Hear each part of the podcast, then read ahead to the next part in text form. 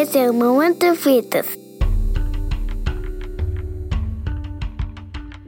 A gente tem que olhar principalmente para a prisão, como eu disse, como um, um produto da nossa sociedade.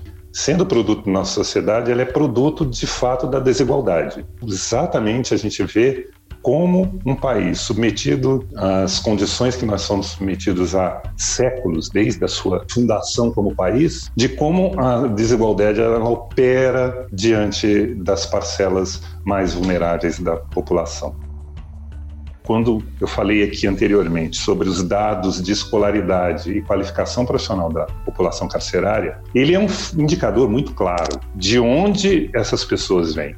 E se você for olhar para isso, a quantidade de pessoas que estão submetidas a essas condições no Brasil de desigualdade, de exclusão, é, elas são desumanas também. Então, a produção da desumanidade ela começa na própria história de vida anterior. E muitas vezes na prisão, eu falo o seguinte: no, nos estertores da exclusão, é que a pessoa vai ter acesso a algum processo inclusivo. Muitas das mulheres, por exemplo, com quem eu trabalhei no, nos meus projetos, tanto de teatro e de qualificação profissional, elas diziam era a primeira vez que elas estavam tendo oportunidade de ter diálogo, de ter atenção e de ter acesso a alguma formação. Então nós estamos dizendo aqui elementos que apontam para diferentes dimensões da vida humana. Essas mulheres têm carência de formação profissional, de educação, mas têm carência de afeto e da compreensão humana.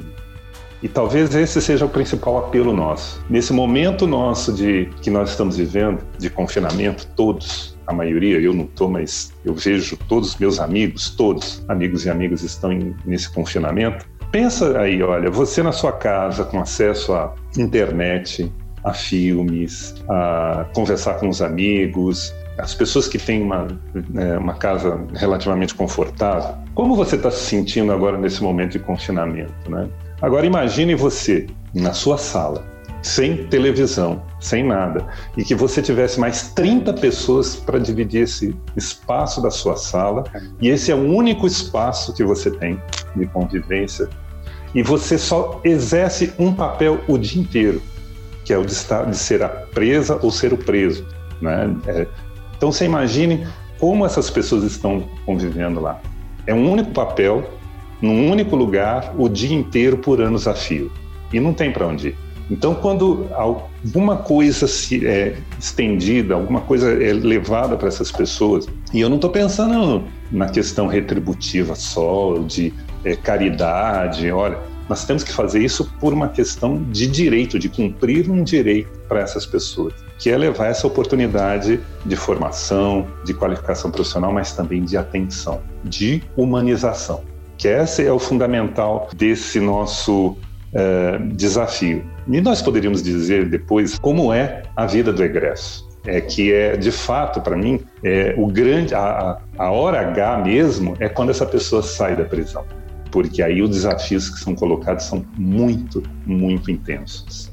Na prisão, nós lidamos com o fim de uma linha longa de produção e que, sendo assim, as ações de intervenção elas têm que ser muito, muito significativas, porque mudar é, não é uma coisa fácil para qualquer ser humano.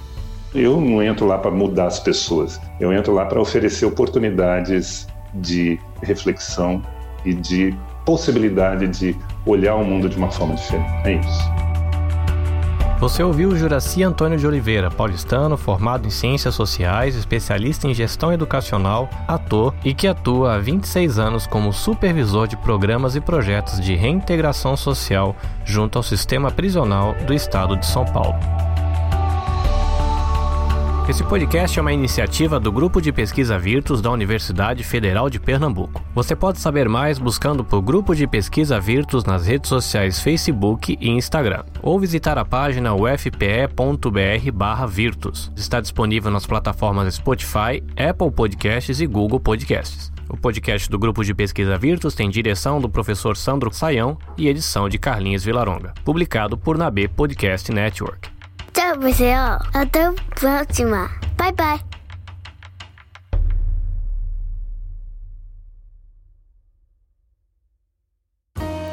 podcast foi editado e publicado por Nabe Podcast Network. Saiba mais em nabecast.jp.